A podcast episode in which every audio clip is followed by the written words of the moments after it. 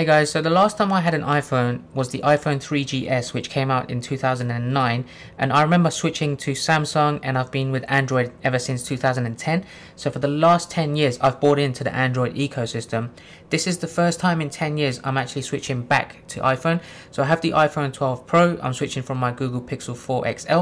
This video will cover a few topics. I've got a whole bunch of list of items of me and my experience of switching everything from the last 10 years of being an Android person over to being an iPhone person. So hopefully this video is useful to anyone else who's an Android user and wants to switch to the iPhone. These are some things you need to be aware of, some things to note. Maybe it might help you make a decision if this is the right thing to do.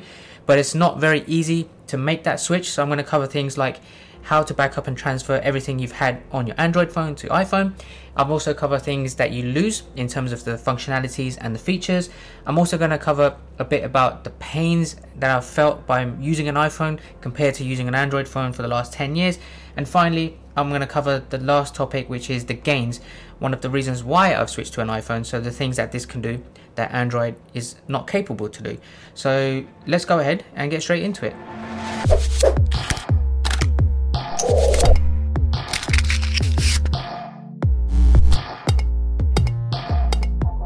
Okay, so starting off with just the backup and transfer items, the first thing I want to do is transfer all of my apps. Now there isn't any real easy way to do this. I tried to research it and obviously because the app stores are completely different, there is a lot of similarities in apps that you can get like for like, but I found it easier to actually have my Android phone next to me and manually download one by one all of the apps from the iOS App Store. It took me a whole day to pretty much get everything installed and I had about a hundred and so apps. So it is time consuming. It's something if you're going to be using an iPhone long term, you're going to have to do that. So re-downloading them one by one is the strategy I used for that. The next thing is my WhatsApp messages. Now there is no way to transfer all of your WhatsApp backup messages onto an iPhone and vice versa. You can't go back the other way. So I had to download an external tool and that is called Mobile Trans, which is by a company called Wondershare. So have a look at this screen recording. It does quite a few things. Now it's made not just for WhatsApp transfer, but I had to use this to transfer everything from my WhatsApp on my Google Pixel to the WhatsApp I've installed on the iPhone 12 Pro. But you can also use other chat services like Viber and WeChat to transfer everything from there as well. But this is also able to transfer things from your phone like contacts, text messages, pictures, ringtones, photos, wallpapers, videos, all of that kind of stuff as you can see here and it's pretty easy to do so you just have to connect both phones with the original charging cables directly to your laptop it will get picked up by this app and then you just start the transfer and it should go flawlessly as it did with me. One thing I didn't use the app for was to transfer the contacts because I had all my contacts synced to my Gmail account and I logged into Gmail on my iPhone 12 Pro and I synced contacts through there and it just came out into the contacts page perfectly fine.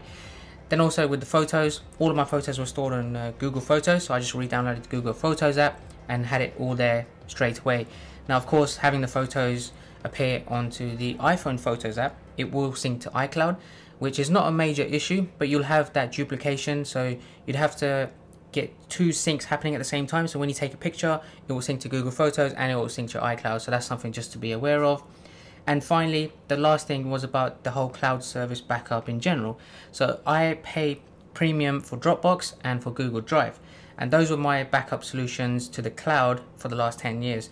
Now I have signed up for iCloud and I'm going to be using that. Well, I'm forced to use that actually for backing up everything. And they only give you 5 gigabytes of free storage, and that pretty much ran out on the second day of using it because I was recording some 4K videos and that pretty much maxed out as well as the 100 applications I downloaded my iCloud storage. So I had to upgrade, which actually wasn't too expensive for the 50 gigabyte storage, which was 79p per month. So I upgraded to that, but now I have three cloud storage accounts that I need to maintain. So those are the main things I need to cover about how to transfer everything over. If you have any specific questions about transferring anything from your Android phone to your iPhone, drop a comment. I'll try to help you out. So now let's move on to the things that I've lost since I've transferred to iPhone. So the first thing that I believe everyone is aware of is the loss of functionality on custom launchers, themes, icons, widgets, all of that kind of stuff. There's so much flexibility you can do on an Android. I use the custom launcher called Nova Launcher and there was really cool gestures that you can even use in the launcher, which I used quite a lot. There was one where I can lock the screen by just pinching anywhere on the screen and it automatically locks. It was quick and easy rather than pressing the sleep button on the side of the phone. So obviously Apple is quite restrictive. You can't have custom app icons, custom themes. They've introduced widgets now in the new iOS, which is fine, but it's very, very limited in how you can be more flexible in arranging those widgets.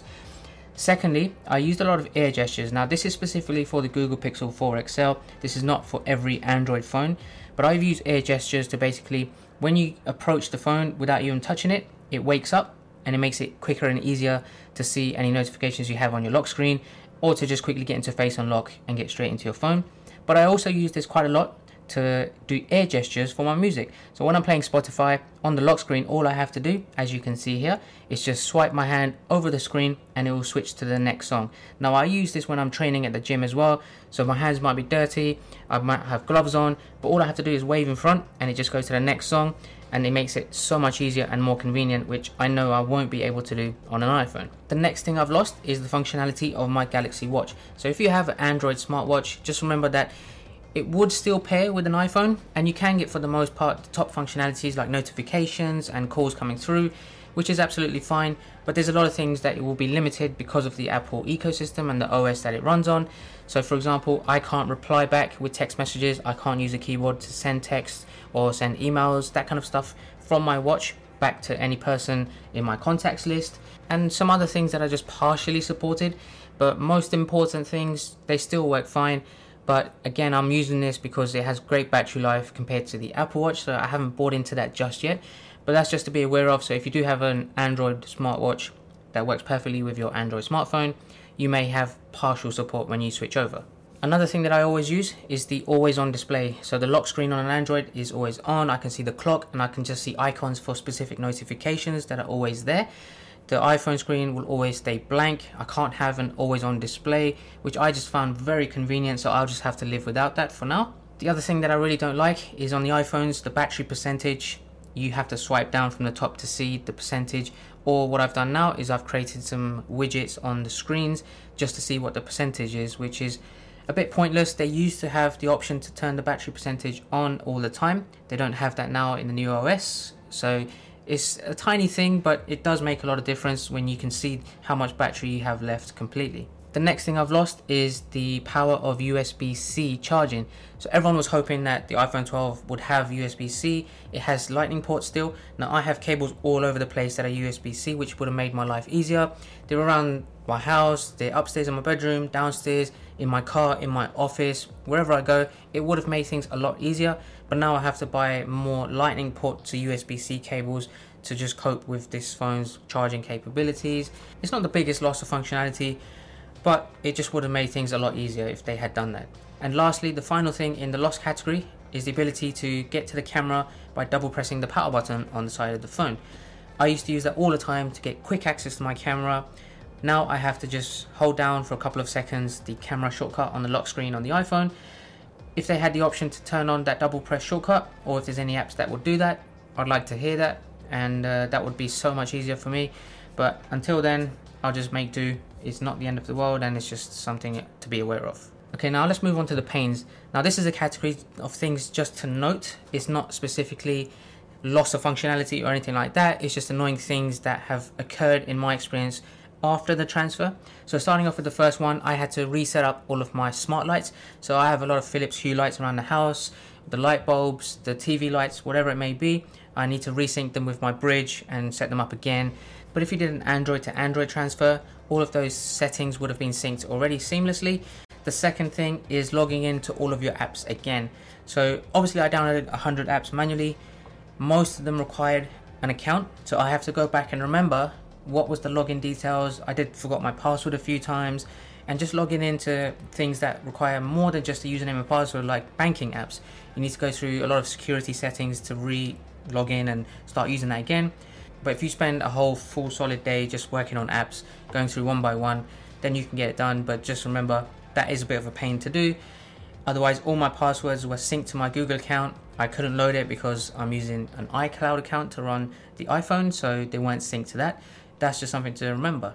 Now speaking of the apps, the next thing is I did purchase some apps that I use quite frequently because they're on a completely different system, the different apps, I had to repurchase them. So if you do have something that you pay for, just note that you might need to pay for if it's not linked to a cloud account, then you may need to pay again to work on the iPhone. Then there's also the issues about reconnecting all of the other connected devices via Bluetooth. So whether that's all your headphones, you may have speakers, I've got some gimbals that I used with my phone. I had to reconnect all of them, set them up again. So that's just something else to remember. And finally, the last pain that I had was I've lost progress on a lot of the apps that I was using to track things like even gaming. I've played a lot of games where I'm on level 400 or whatever. All of them are gone. I use fitness apps as well. You lose your progress, you had to start again.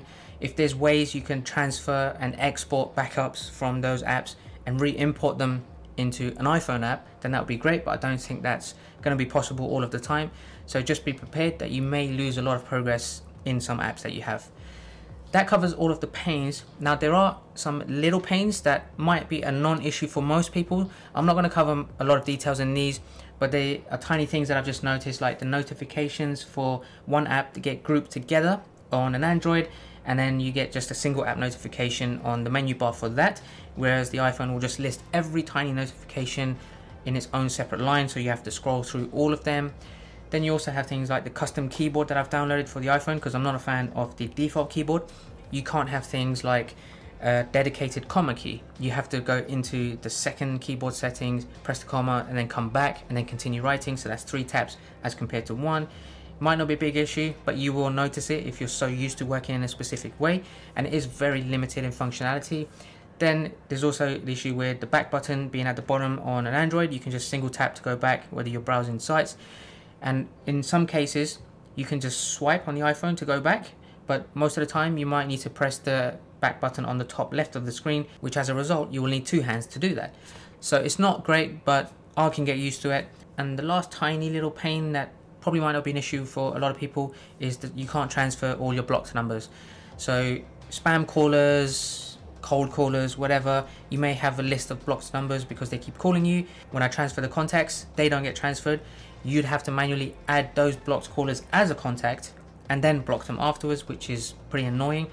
But in my case, you'll have to just wait for that person to call again and then you can block them from the recent calls. And finally the gains. So these are the things that the iPhone 12 Pro does really well and allows me to convince myself that I've made the right decision moving away from Android. A couple of these might be the reasons why I've decided to go back to iPhone, but it's something that you guys might sway you into convincing you that maybe iPhone is the right choice to do.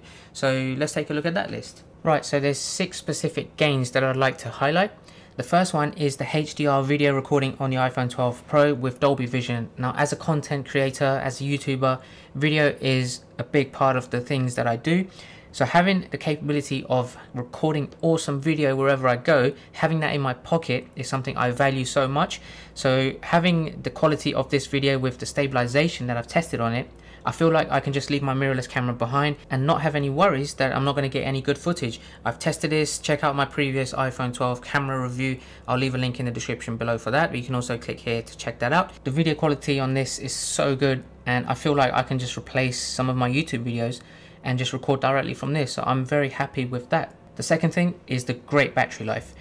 I've used this very heavily when I was downloading apps. I was logging into everything. I was backing up. I was transferring a whole day constantly on the phone. Started off with 100%.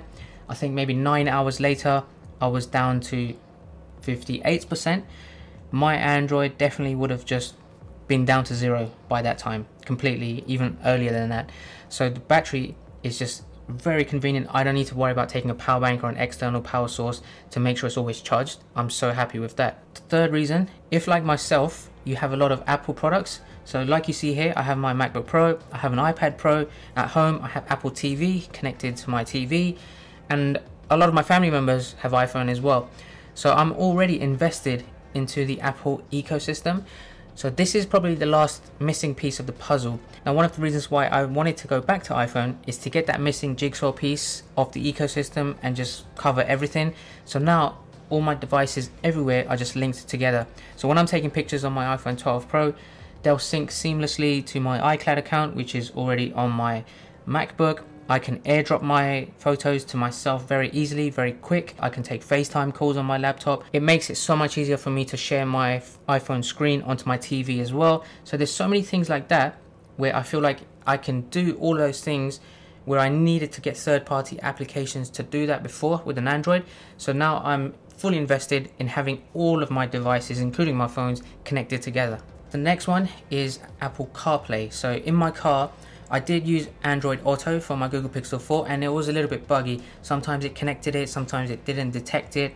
But when it was working, I noticed when I used the navigation for Google Maps, it always froze in the middle of my journey. So it wasn't great. But when I used the iPhone to use Apple CarPlay and then use Apple Maps, it was faster, it was smoother, and I feel like it's a whole completely different system in my car because the response times were five times quicker than the Android Auto one. So it's made the journeys in my car so much better by using the iPhone. So CarPlay is a big benefit for me, and I'm going to use that pretty much almost every day when I'm driving. So it's a it's a big thumbs up on that front. Number five is the simplicity. Now, what I mean by simplicity is the Android market is so saturated. There's so many different things that you're overcrowded for choice. Now you have third-party applications. You have loads of different phone companies now building on top of the Android Google system. So you don't know really which one is the best one to go for because you have companies like Samsung and Huawei. They have their own OS that is built on top of the, the Google OS. So what I'm trying to talk about with the simplicity point of view is let's say if you go to a restaurant, you have a menu which has 200 items on it. You're spoilt for choice. Let's just say that's an Android menu. Then you go to a different restaurant, you only have 10 things on the menu. It makes things so much easier. It allows you to be more decisive. You can choose things very quickly and you just know what you're going to get. Last but not least is the A14 Bionic chip. So that is the fastest processing chip on any smartphone right now. Have a look at this screenshot by Geekbench, you can see in comparison to the Snapdragon 865, so things like the CPU performance, the gaming performance, the battery life, which is what one of the things I highlighted as a gain, and then a nano review overall. So you can see it beats it in every category. So having that fast processing, no lags, it's just smooth. When I'm using the applications, when I'm switching screens, when I'm going background apps, it just makes everything so quick and so easy to do. The gamings, I downloaded a few games straight away and I was playing with it. It was like a completely different experience from when I was playing games on my Google Pixel 4. So I'm so happy in that front. So that covers everything that I think you guys need to know. If you are going to an iPhone after many years with an Android, these are the things to be aware of. Hopefully I covered the things that you might want to know. If there's anything else you want to know about my experience in this transfer, drop a comment down below. Otherwise, I have a tons more iPhone 12 videos coming out, which I know you're to like. So make sure you hit that subscribe button. Make sure you like this video, and I will catch you guys next time. Take care.